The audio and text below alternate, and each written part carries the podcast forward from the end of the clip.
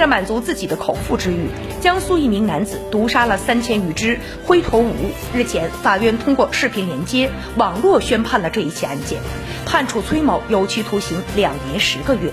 法院查明，二零一九年九月，被告人崔某从 QQ 群里学习非法捕鸟的方法，购买播放器、药和面包虫，采用播撒半药面包虫、播放鸟鸣录音，以引诱灰头鹕的方法进行捕猎。案发之后，公安机关从崔某家中扣押了死鸟三千七百三十七只。经过鉴定，被捕杀的鸟当中有三千三百五十一只系灰头乌。属于国家保护的陆生野生动物。